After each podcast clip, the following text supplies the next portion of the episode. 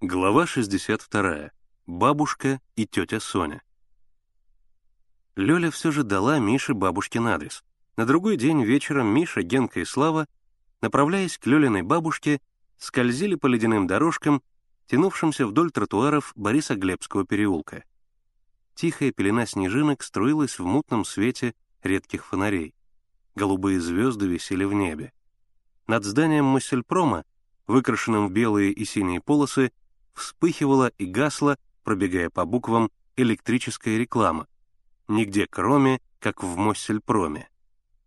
Генка, как обычно за последнее время, был на коньках, прикрепленных к валенкам веревками, затянутыми деревянными палочками.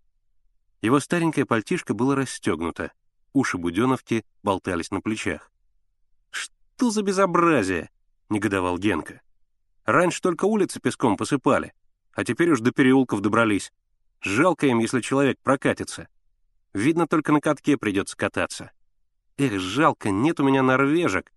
А то бы я показал Юрке Стоцкому, какой он чемпион. Они подошли к небольшому деревянному домику. «Всем идти неудобно», — сказал Миша. «Я пойду один, а вы дожидайтесь меня здесь».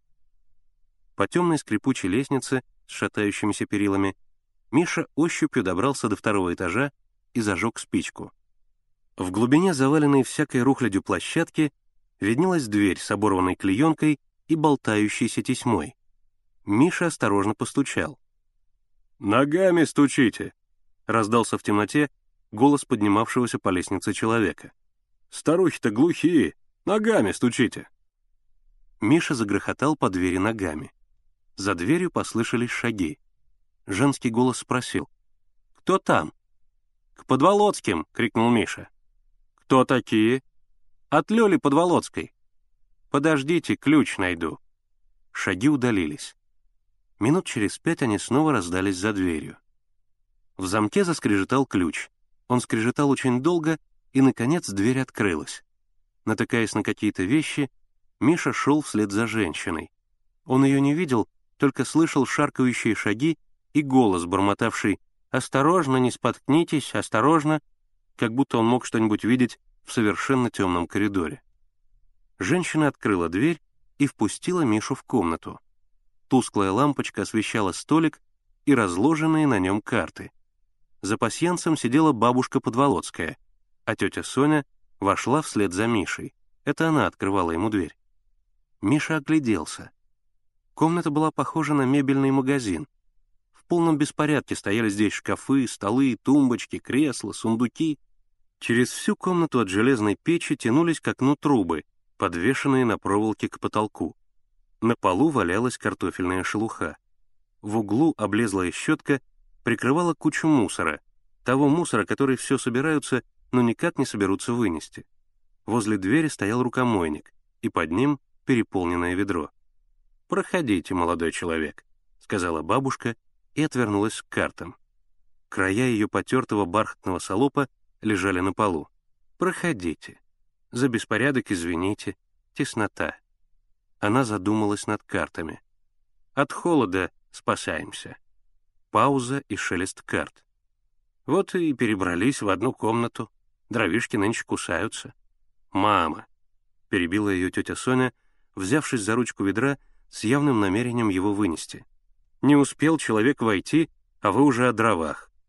«Соня, не перечь», — ответила бабушка, не отрывая глаз от карт. «Ты положила на место ключ?» «Положила. Только вы ради бога его не трогайте». Тетя Соня опустила ведро, видимо, прикидывая, можно ли его еще наполнить. «Куда ты его положила?» «В буфет», — нетерпеливо ответила тетя Соня. «Уж и слова сказать нельзя». Бабушка смешала карты и начала их снова раскладывать. Постыдилась бы, чужой человек в доме. Потом бабушка обратилась к Мише. «Садитесь», — она показала на стул. «Только осторожнее садитесь, беда со стульями. Столяр деньги взял, а толком не сделал. Кругом, знаете, мошенники. Приходит мужчина, прилично одет, хочет купить трюмо. Я прошу 10 миллионов, а он дает 15 рублей и смеется. Каково? Старушка переложила карты. Каково? Я ему говорю, знаете, милостивый государь, Когда миллионы ввели, я год не верила и по твердому рублю вещи продавала. А теперь уж, извините, миллионы так миллионы. «Мама!» — опять прервала ее тетя Соня, все еще в нерешительности стоявшая у ведра. «Кому интересно слушать ваши басни? Спросили бы, зачем человек пришел?» «Соня, не перечь!» — нетерпеливо ответила бабушка. «Вы, наверное, от Обросимовых?» — обратилась она к Мише. «Нет, я, значит, от Повздоровых. Нет, я от Захлоповых. Я от вашей внучки Лёли. Скажите, вы знали Владимира Владимировича Терентьева?» Одним духом выпалил Миша.